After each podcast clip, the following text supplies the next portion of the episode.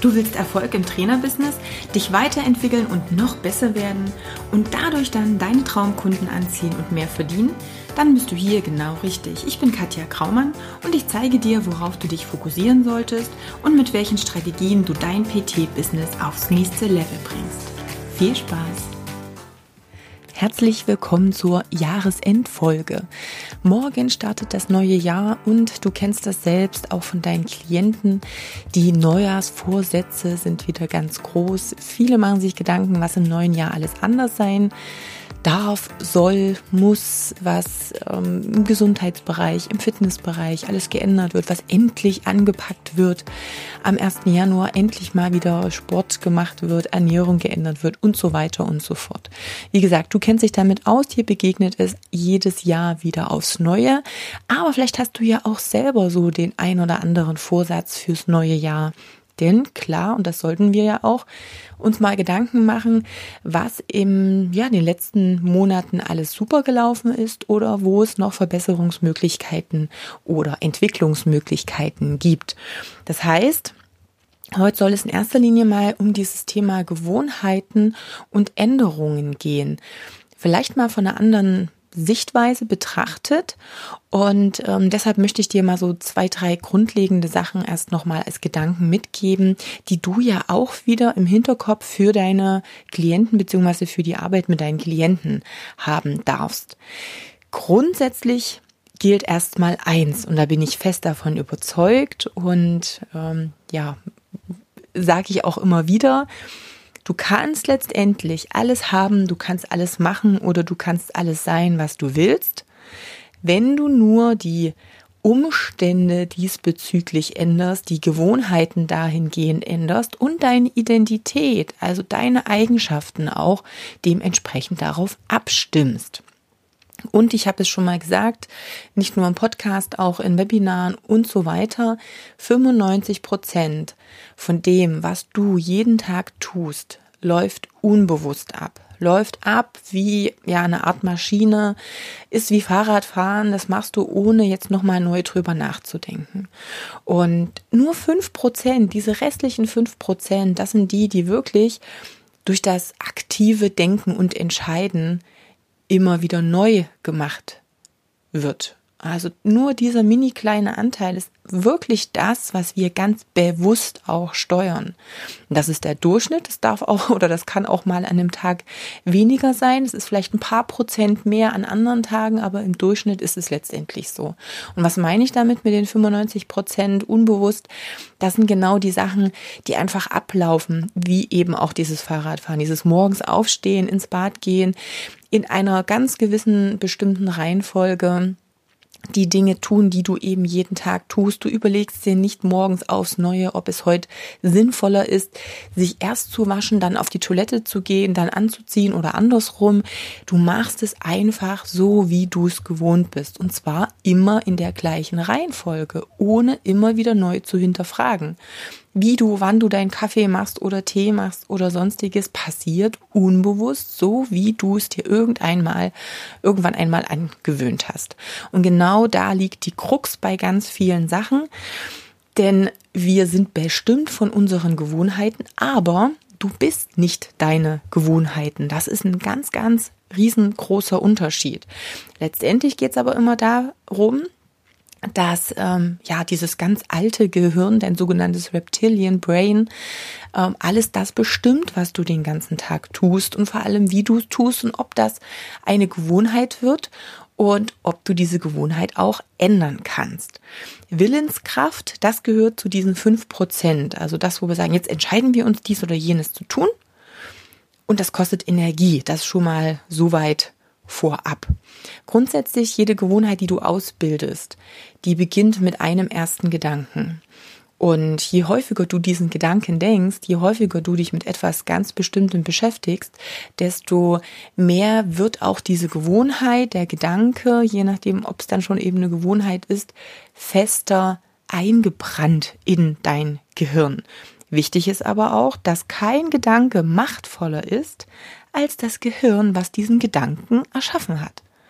Also du hast die Macht, durch neue, durch andere Gedanken, diese alten Gedanken auch zu ändern und auch dementsprechend dann was an deinen Gewohnheiten zu ändern.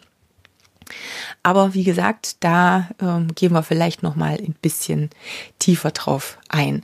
Wichtig ist zu wissen, dass die meisten Gewohnheiten schon so lange existieren, dass du durch dein Elternhaus, durch die Umgebung, in der du aufgewachsen bist, diese Gewohnheiten einfach mitbekommen hast. Und je länger die natürlich existieren, desto schwieriger ist es auch, sie loszuwerden. Am Ende ist das wie dieser Trampelpfad im Gehirn. Ich glaube, ich habe da vor einem Jahr schon mal eine Podcast-Folge zu gemacht. Es ist halt wesentlich leichter, über so einen Trampelpfad zu laufen, als sich jedes Mal aufs Neue durch den Dschungel durchzuschlagen. Ja, also wie gesagt, du hast die Gewohnheiten schon viele Jahre. Die sind im ältesten Teil unseres Gehirns verankert, im Stammhirn oder wie gesagt im Reptilien. Brain, wie man es so schön ähm, sagt. Und ähm, man kann das so ein bisschen als der Oberboss deines Gehirns betrachten. Da hat letztendlich unser präfrontaler Lappen nicht ganz so viel mit zu sagen, denn das Stammhirn ist für eine ganz wichtige Sache zuständig. Sie entscheidet, ob etwas gefährlich oder ungefährlich ist. Und was ist der Vorteil von Gewohnheiten? Wir haben die schon so oft gemacht, dass wir wissen, dass es völlig ungefährlich ist. Und letztendlich für, für unseren Überlebensinstinkt gibt es nur die Unterscheidung, ist es gefährlich oder ist es ungefährlich? Wenn es ungefährlich ist, dann wähle ich das erstmal, denn es kostet mich auch keine Energie. Alles, was neu ist, ist potenziell gefährlich. Und das ist so ein bisschen die große Krux an neuen Gewohnheiten. Deswegen fallen die uns so schwer. A, kosten sie unheimlich viel Energie, weil mein Gehirn ganz anders arbeiten muss, wenn es nicht quasi im Automatikgang läuft. Und das zweite ist, unterbewusst haben wir immer dieses, diese Hab-Acht-Stellung mit, oh, es könnte gefährlich sein. Auch wenn es natürlich, wenn wir unseren ja, unser logisches Denken mit einschalten, bei vielen Sachen völliger Bullshit ist. Es ist nicht gefährlich, sich jetzt plötzlich gesund zu ernähren. Aber wie gesagt, unser Gehirn musste irgendwann mal sehr, sehr einfach denken. Und da hieß es, neu unbekannt, mh, potenziell gefährlich. Ich beziehe mich lieber auf die Dinge, die ich kenne und genau deshalb fallen die meisten auch sehr schnell wieder zurück in alte Gewohnheiten, weil es a viel zu energieaufwendig ist und es sehr unangenehm ist. Dass wir fühlen uns nicht gut, wenn wir eine neue Gewohnheit ausbilden wollen, weil diese Unsicherheit, dieser so ein bisschen äh, diese potenzielle Gefahr, die immer mitschwingt, die beeinflusst auch letztendlich unser Wohlbefinden. Es fühlt sich nicht so gut an wie Dinge, die wir schon immer getan haben und wo wir immer die Belohnung bekommen, dass es sehr ungefährlich ist. Im Groben kannst du sagen, alles das, was unsere Belohnungsglückshormone sind, Serotonin und Dopamin und Endorphine, die gehören alle zu diesen Gewohnheitsdingen, also das, was wir immer wieder machen, was sich gut anfühlt. Und alles, was in die andere Richtung unbekannt, potenzielle Gefahr geht, ist ganz oft mit Cortisol verbunden. Und das fühlt sich ganz einfach nicht gut an.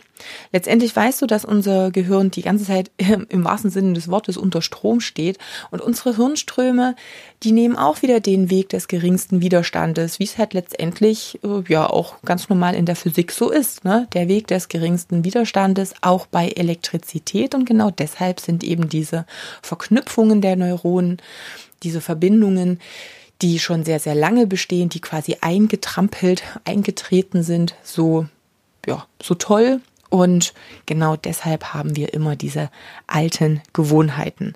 Alles Neue wird potenziell mit Schmerz oder Bedrohung assoziiert. Und genau deshalb brauchen wir so viel Willenskraft, um das Ganze zu ändern. Und es geht immer von diesem Weg von, von diesem nicht daran denken. Auch das kennst du. Und ähm, jetzt können wir nicht in die komplette Theorie reingehen oder in die Praxis, wie wir das Ganze ändern können. Aber da gibt es natürlich Lösungen. Im Coaching mache ich das mit meinen Klienten auch und die haben natürlich auch den Zugang zu den Modulen, die sie dann auch für ihre Kunden mitnutzen können. Wichtig ist aber erst einmal das Grundprinzip zu verstehen, um die ersten Änderungen machen zu können. Das heißt, du musst für dich erst einmal verstehen, dass die normale reine Willenskraft häufig nicht ausreicht, weil sie so energiezehrend ist. Und genau das ist das Problem heutzutage. Wir haben zu viel energiezehrende Dinge, die uns den gesamten Tag über ja oder auf uns einströmen und deshalb ist häufig nicht genügend Energie zur Verfügung, um letztendlich bestimmte Dinge lange durchzuziehen. Ja, und deswegen ist es auch so, ja, exhausting, also es ist so ein, so ein, so ein, es ist, raubt dir sehr viel Energie, es ist so ermüdend, ja, immer wieder dann plötzlich ins Studio zu gehen, sich mit dem Thema Ernährung auseinanderzusetzen. Und genau deshalb scheitern viele, wenn sie auch noch zwei, drei neue Dinge in ihren Alltag implementieren wollen. Da kannst du als Coach und Trainer natürlich ganz viel beisteuern, hier mit zu motivieren und das mit zu erklären. Aber ich appelliere auch an dich. Schau mal, wie du mit neuen Gewohnheiten umgehst. Schau mal rein, wie du letztes Jahr in das Jahr gestartet bist. Was hast du von den Dingen, die du dir vorgenommen hast, wirklich durchgezogen? Und wo weißt du, macht es Sinn, vielleicht auch Hilfe in Anspruch zu nehmen? Und genauso wie mit den Klienten, die wir haben, die im Training viel besser funktionieren, viel besser dranbleiben, wenn sie das gemeinsam mit anderen machen, wenn sie entweder in einer Gruppe trainieren oder wirklich Termine mit dir als Personal Trainer vereinbaren. Diese Motivation zu holen, das ist beim Sport, bei der Ernährung genauso, wie es auch im Business ist. Also auch hier sehe ich immer wieder, dass die ja die Dynamik auch der, der Coaching-Klienten von mir super ist, wenn sie gemeinsam auch an diesen Aufgaben arbeiten, wenn sie sehen, dass andere genau an derselben Stelle sind, wenn sie sich austauschen, wenn wir unsere Coaching Calls haben und ja, bestimmte Sachen gemeinsam besprechen dann werden Dinge erstmal wirklich durchgezogen, dann werden Aufgaben angepackt, dann wird sich mit Dingen beschäftigt und auch mal abgearbeitet, was sonst anstrengend ist und was wir alleine nicht machen würden.